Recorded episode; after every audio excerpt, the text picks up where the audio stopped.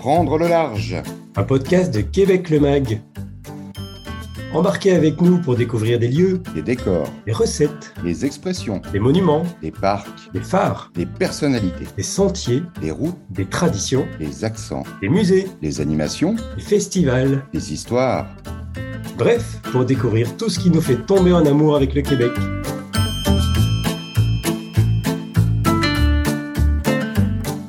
Bonjour tout le monde, je m'appelle Karim et je suis ravi de vous présenter ce nouvel épisode du podcast Prendre le large de Québec le Mag. Si vous êtes des fidèles de ce podcast ou si vous écoutez nos épisodes dans l'ordre, vous savez que celui-ci est une suite puisque nous sommes au cœur d'une série consacrée aux nations autochtones du Québec. Et aujourd'hui, je vous emmène à Wendake à la rencontre de nos deux invités. D'abord Danis Nehachi qui est coordinatrice du développement de tourisme Wendake. Bonjour Danis. Bonjour, comment ça va? Très bien, merci. Et puis, on a Marc de Passorio, qui est le nouveau chef du restaurant La Traite à l'Hôtel Musée Première Nation. Bonjour Marc. Bonjour tout le monde, quoi quoi. Bienvenue à tous les deux. Merci surtout d'avoir répondu à notre invitation. C'est un plaisir. Vraiment, merci de nous avoir invités. Danis, une première, en fait, deux premières questions pour toi. D'abord, où se situe exactement Wendake? Et puis, qu'est-ce qu'on entend exactement quand on parle de Wendake? Wendake, en premier lieu, c'est une communauté autochtone qui est enclavée dans la grande région de Québec. Donc, euh, si on veut se situer, on est à 20 minutes euh, du centre-ville de Québec. Quand je dis 20 minutes, je calcule le trafic. Donc, on est vraiment très près du centre-ville de Québec. Mais c'est réellement une communauté autochtone où justement les Hurons-Wendat vivent. Euh, à travers Wendake, s'est développée une offre touristique très intéressante là, euh, à plusieurs niveaux. Donc, notamment l'hôtel Musée Première Nation, qui est un hôtel 4 étoiles avec 55 euh, chambres, qui a grandi présentement pour en rajouter 24, 24 chambres, au total de 79. Et il y a aussi le restaurant La Crête, donc un restaurant euh, qui propose une cuisine inspirée du, terroir autochtone. Pour vous situer, le terroir autochtone, les autochtones, il y en a partout. Hein. Il y en a au nord, au sud, à l'est, à l'ouest. Donc, ça fait vraiment une cuisine variée intéressante tout à fait la parfaite transition, évidemment, puisqu'on a présenté très brièvement tout à l'heure Marc de Passorio. Marc, euh, rebonjour. Alors, vous êtes le nouveau chef du restaurant La Traite. Vous êtes là depuis quelques mois maintenant, depuis mars 2022, si je ne me trompe pas. Alors, juste un, rapide résumé de votre parcours parce que il, est assez riche. Vous avez créé plusieurs restaurants en France. On se souvient notamment de l'hostellerie du Vallon de Valrug à Saint-Rémy-de-Provence ou euh, de l'Esprit culinaire à Aix, deux restaurants qui vous ont valu chaque fois une étoile au guide Michelin. Vous avez aussi mérité alors trois toques et une palme d'or gastronomique du Goemio. Mais finalement, moi, ce qui m'interpelle le plus dans votre parcours, c'est votre côté globetrotter, votre côté voyageur, votre côté découvreur, en fait. Cette curiosité que vous avez, puisque vous avez cuisiné à Singapour, en Israël, en Nouvelle-Zélande, à l'île Maurice, et puis vous voilà aujourd'hui au Québec. Alors, même plus qu'au Québec, vous voilà à Wendake, en tant que chef d'une table qui est une table emblématique finalement de la gastronomie autochtone. Donc ma question, ce que j'ai envie de vous demander moi aujourd'hui, c'est pourquoi? Qu'est-ce que vous êtes venu faire finalement à Wendake? Qu'est-ce qui vous a amené à la traite? Alors, il est vrai que j'avais mes établissements donc, euh, en France, dans le sud de la France, euh, dont deux établissements, l'école Michelin et un bistrot gourmand. Et parmi, euh, parmi ces restaurants, et en dehors de ces restaurants, j'avais, si vous voulez, un côté consultant qui me permettait de voyager dans le monde entier et d'exporter notre savoir-faire euh, à la française, mais aussi euh, personnel. Donc, c'est pour ça que j'ai pu euh, voyager. Et avec ces voyages, ben, grandir dans ma cuisine, grandir dans mon esprit et grandir un petit peu dans, dans, ce que je pouvais partager avec toutes mes équipes. 2017-2018, on décide pour des tas de raisons d'arrêter les, restaurants, donc parti sur la Nouvelle-Zélande. Et puis, euh, puis revenu, euh, revenu sur, sur, la France, on a été mis en contact avec l'Hôtel des Premières Nations, le musée Premières Nations. Il est vrai que peut-être 4-5 ans en arrière, je n'aurais pas été mûr pour cette aventure. Je dis mûr pourquoi? Parce que c'est carrément un échange, un échange euh, d'hommes, un échange de culture, un échange de techniques et une passation de pouvoir de ce que j'ai pu acquérir tout au long de ces années pour ces personnes qui sont avec moi en cuisine ou en salle de restaurant c'est un travail monumental. D'abord parce que j'arrive un petit peu euh, en tant qu'apprenti, où j'apprends, euh, c'est euh, comme vous dites, 55 communautés et c'est 11 nations. Donc j'apprends vraiment d'eux. j'apprends à travailler les produits de la pêche, les produits de la chasse, les produits de la cueillette, qui pour moi font partie de, de, mon dada. Tout ce qui vient de la forêt, que ce soit des fruits, des légumes ou même des écorces ou des, épines, j'en suis fou. Et il est, vrai qu'on arrive du coup avec l'équipe à partager nos savoirs et petit à petit, parce que c'est vraiment tout, tout, embryonnaire, là, hein, c'est au début de, cette belle aventure, euh, on apprend à, à, travailler tous ces produits, euh, peut-être à les moderniser un tout petit peu pour en faire une expérience unique dans la salle de restaurant.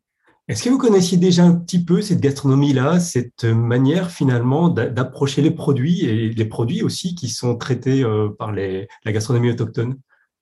Alors, il est vrai que par l'intermédiaire de, ma famille en Corse ou dans les Hautes-Alpes, on a déjà beaucoup travaillé, si vous voulez, euh, des farines un peu, spéciaux ou, des, épines, de, par exemple, de mélèze des Hautes-Alpes. Euh, mon grand-père faisait déjà une décoction à l'époque. Bon, vous voyez, il y avait des petites choses qui m'interpellaient. Et, euh, et aujourd'hui, je me, je me, sens complètement dans mon élément parce que je suis vraiment ouvert à toute découverte. On est parti avec Danis euh, à la TUC, euh, où on a rencontré plusieurs nations ensemble pendant une soirée ou deux. Et je les ai regardés faire, j'ai écouté, j'ai observé. Et puis, les transformations dans ma tête venaient à chaque instant de, nos discussions et, de ce que je voyais en cuisine. Donc, je me sens complètement dans mon élément. Qu'est-ce qui vous frappe le plus? Qu'est-ce qui vous touche le plus dans cette gastronomie, dans cette approche culinaire-là? Je dirais que ce n'est pas forcément que le côté culinaire, c'est aussi l'humain. Donc, il y a énormément d'échanges à faire ensemble. On a, euh, on a de, même on s'occupe aussi des jeunes, donc euh, ben, ça c'est génial de, se retrouver dans la réinsertion, de, pouvoir euh, leur apprendre aussi une manière de travailler en cuisine, une manière de, s'habiller, une manière de, plein de choses en fait. Vous voyez, tout ce qui correspond à une cuisine. Et c'est vraiment main dans la main avec eux qu'on arrive à évoluer, à, être dans une ponctualité euh, tous les matins qui nous permet de recevoir nos produits et qui nous permet de discuter ensemble de ce qu'on va faire des produits arrivés chaque matin. On ne veut pas forcément, euh, je dirais une bêtise, un nombre chevalier qui fait tant de kilos. On attend qu'il arrive et on décide de ce qu'on va faire avec. Donc, qu'est-ce que vous avez aujourd'hui envie de, créer, de partager euh, à travers cette expérience-là? Tellement de choses qu'il me faudrait plusieurs vies. Mais euh, je pense qu'on y arrive. Par exemple, il n'y a pas longtemps, on a récupéré des épines, des épines de sapin vert et de mélèze. On, les a trempées dans un sirop, on les a déshydratées pendant 24 heures dans un déshydrateur, on les a pulvérisées, on a fait une fleur de sel. Donc, rien que d'assaisonner vos viandes ou vos poissons avec cette fleur de sel de sapin, c'est juste extraordinaire. Ce sont des choses qui vous, ont, qui sont, vous sont venues comment, qui ont été inspirées? Par quelle rencontre, par quelle expérience que vous avez déjà vécue? Je crois que c'est vraiment euh, l'expérience de chaque instant. Je crois qu'à chaque fois que, j'ouvre les yeux le matin, j'ai l'impression d'apprendre. Donc, euh, donc j'essaie de, redonner ce que j'apprends et ce que j'ai dans le cœur et dans ma tête à mes équipes. Et comme je vous dis, c'est collégial, hein, c'est vraiment ensemble. Euh, après, voilà, il y, a tellement de choses à faire. On ne pas, on va pas non plus faire des choses inimaginables et impensables qui vont peut-être pas redouter, mais faire peur. Mais c'est vrai qu'on fait du loup marin. Le loup marin est, est, un produit extraordinaire. Je n'avais jamais travaillé avant, mais avec l'expérience plus l'écoute que j'en ai eue des, de certaines personnes des nations, on arrive à en faire un plat extraordinaire. On l'a dit, vous êtes encore dans, vos premiers pas finalement, dans la découverte aussi euh, de, cette euh, nouvelle expérience. Euh, est-ce que vous pouvez nous parler déjà des, premiers plats, des premières choses que vous avez fait tester, que vous avez mises à la carte? Oui, bien sûr. On fait par exemple euh, je dirais du poulpe, donc euh, qu'on appelle en France, on appelle le pieuvre ici. Donc j'ai utilisé une recette euh, ancestrale que faisait ma grand-mère où je le cuis au bouchon, mais par contre j'ai utilisé aussi la manière dont on le cuit certaines des nations ici dans le nord du Canada et qui le cuisent à l'eau de mer sans rien. Donc nous on va faire la même chose, on va le cuire à l'eau de mer avec, mais avec les bouchons comme je vous dis, qu'utilisait ma, grand-mère quand on était petit. Donc, on se retrouve avec un poulpe d'une tendresse extraordinaire. Et pour pas le brusquer, on va juste l'accompagner avec un petit gel de, sapin et de citron vert. Voilà, tout simplement. Alors ça donne envie, évidemment. Euh, on espère pouvoir venir très bientôt goûter à tout ça. Euh, qu'est-ce que vous avez envie de dire au public français hein, qui nous écoute, qui écoute ce podcast, euh, qui, veut découvrir aussi des nouvelles choses? Comment vous, avez envie de, parler finalement à ce public et de lui présenter, de, l'attirer aussi à, cette table pour découvrir vos nouvelles créations vous ne pouvez pas venir au Canada et encore mieux dans la région de Québec sans passer par cette destination qui est l'hôtel Première Nation. C'est impossible. Vous n'allez pas arriver comme dans un hôtel classique. Vous n'allez pas arriver dans, dans, dans, dans, un gîte. Vous allez arriver dans une destination. Dès que vous allez passer déjà, je dirais, le panneau Wandake, vous allez arriver dans un milieu que vous n'avez jamais vu de votre vie. Donc, n'essayez même pas de le trouver ailleurs, ce n'est pas possible. Ensuite, quand vous allez arriver directement devant cet hôtel, qui n'est pas un hôtel, je vous dis, c'est une destination c'est juste extraordinaire. vous allez sentir quelque chose qui va rentrer et vous pénétrer à l'intérieur de votre âme. Donc rien que ça, déjà, c'est du bonheur. Et ensuite, ben, écoutez, vous avez quand même huit nations représentées dans cet établissement sur les onze existantes. C'est incroyable. Nulle part ailleurs, vous avez ça. N'hésitez plus.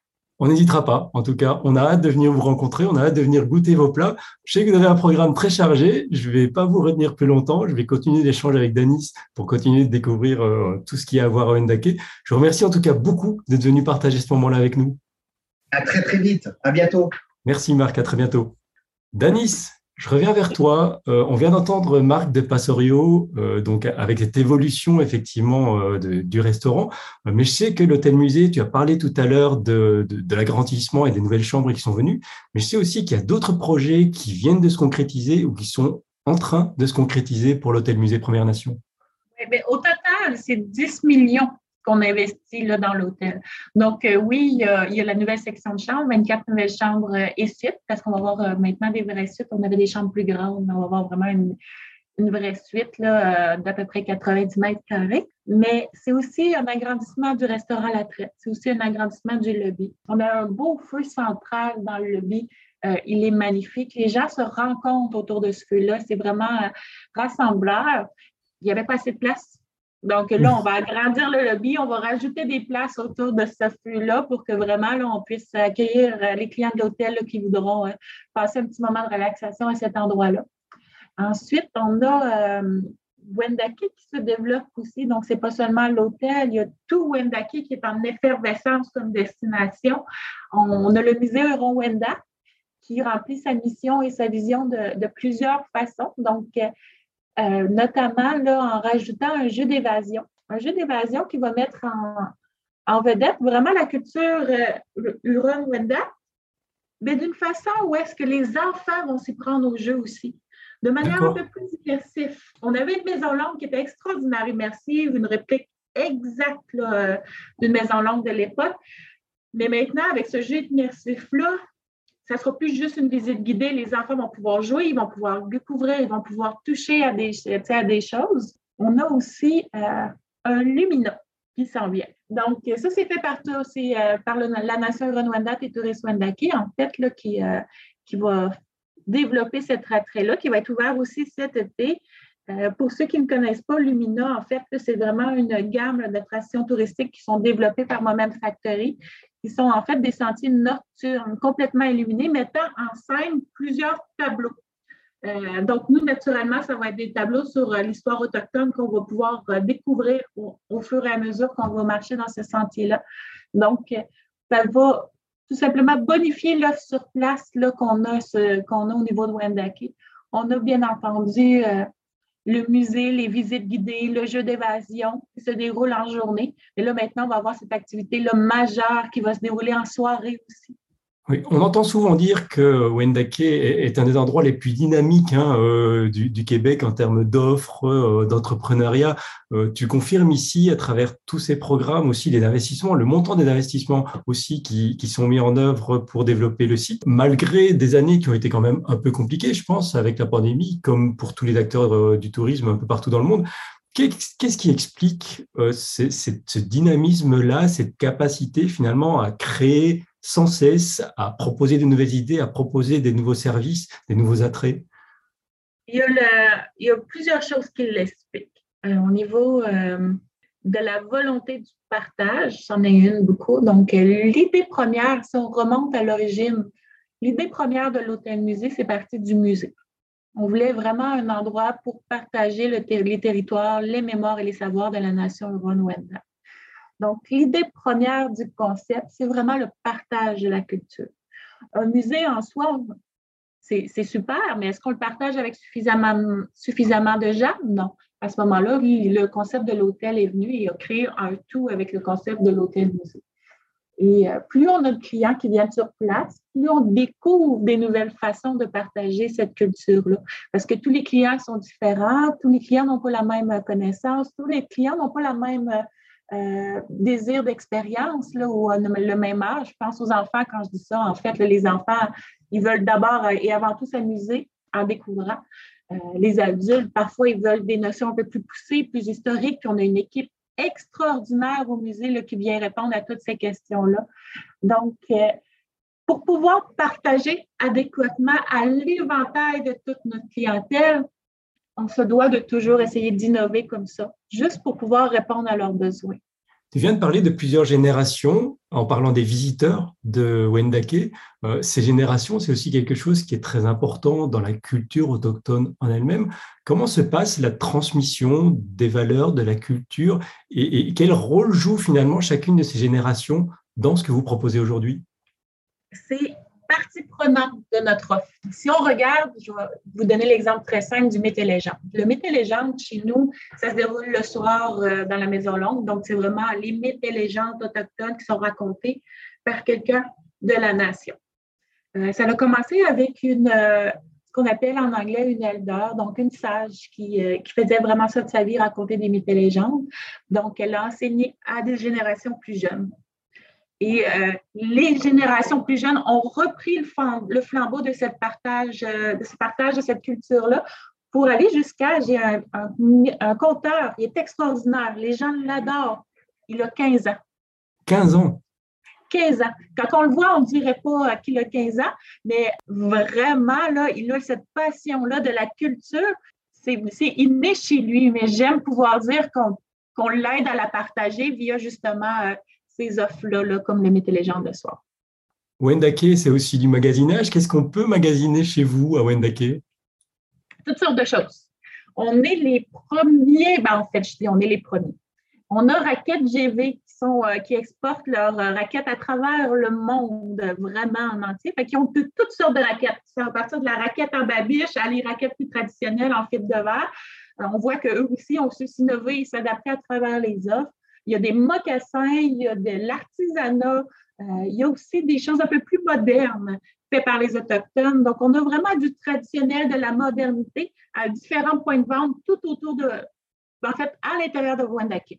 Marc le disait tout à l'heure, Wendake, c'est un point, un, point de passage obligé quand on passe au Québec. Mais comment on visite Wendake Est-ce qu'on y passe euh, une journée? Est-ce qu'on y passe une semaine? Est-ce qu'on euh, de quelle manière on peut intégrer ça finalement dans un parcours euh, Parce qu'on sait qu'au Québec, il y a énormément de choses à voir, mais de manière traditionnelle, comment on l'intègre dans des vacances au Québec? C'est une nuit ou deux nuits minimum. Vous ne pouvez pas passer juste une journée. Si vous n'avez pas le temps, venez au moins une journée. Mais au moins deux nuits euh, pour pouvoir expérimenter l'offre au complet, pour passer une belle soirée au restaurant La Traite à essayer la gastronomie de, de Marc de Passorio, qui est aussi faite avec euh, sa brigade, sa brigade qui est composée de cuisiniers autochtones aussi. Donc, ils cuisinent tout ça conjointement. Euh, vous pouvez aussi faire les ateliers d'artisanat. Donc, on a plusieurs ateliers d'artisanat qui sont offerts là, à différentes périodes de l'année. Il y a les mythes et légendes en soirée, il va y avoir le Wendake Limina, le musée. Toutes ces activités-là, ça se fait pour une journée. Il faut au moins dormir sur place. Il faut au moins passer deux jours complets sur place. Il y a des spectacles aussi. On a un powwow.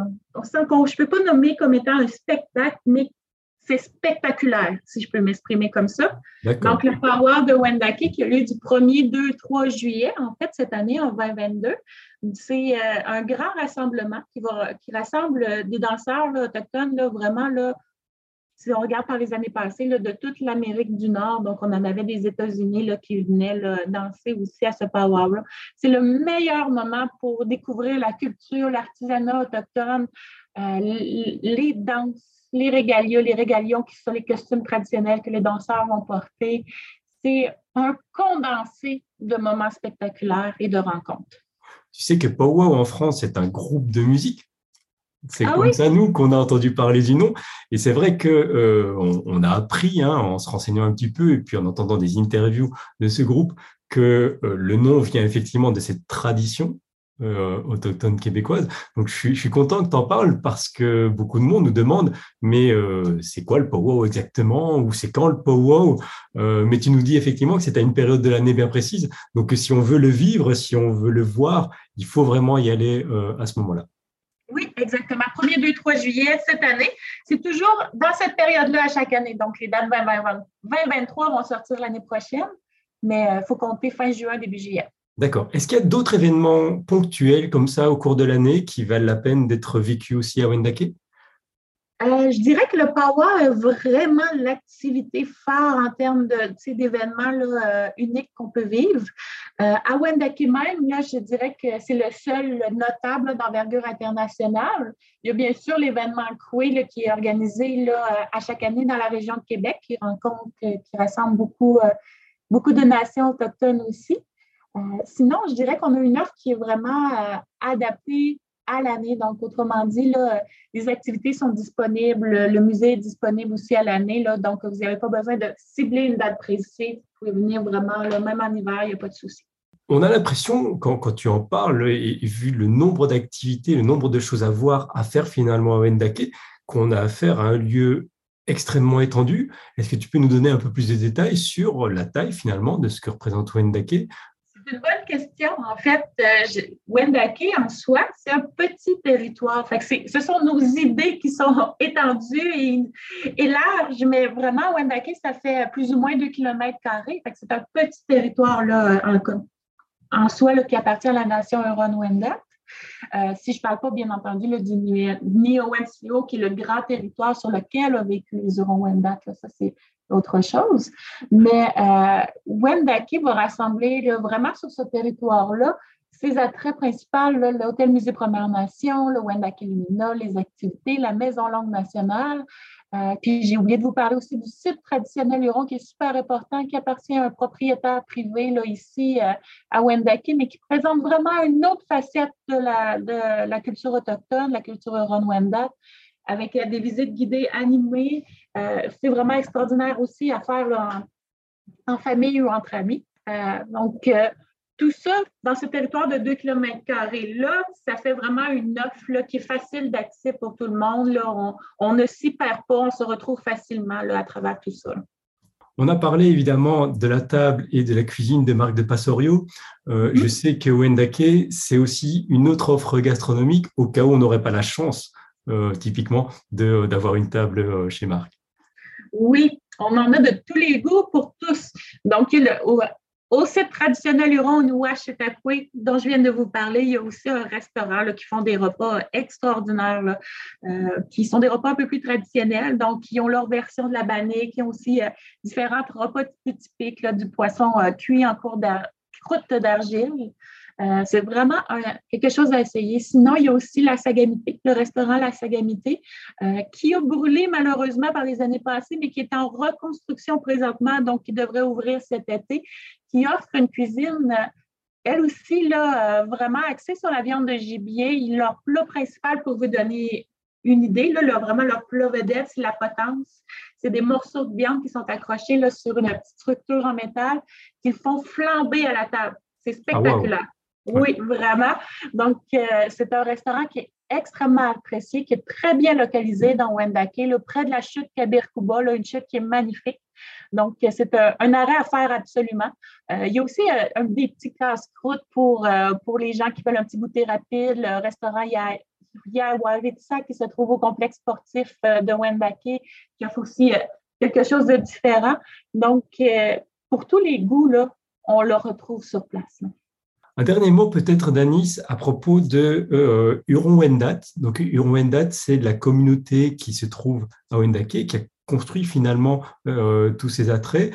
Euh, peut-être un mot sur l'histoire et sur les origines de cette communauté en elle-même? La nation Huron-Wendat, c'est elle qui vit à Wendake. Donc, elle a une histoire très large, très étendue, qui part de la Grande Huronie pour venir s'établir ici là, dans ce secteur-ci. Donc, euh, ce qui est important de retenir, en fait, je crois que c'est surtout euh, que c'est une société matrilinéaire, donc euh, qui met en vedette les, les femmes. Donc, toutes les origines viennent de la femme, d'où le, terme matrilinéaire.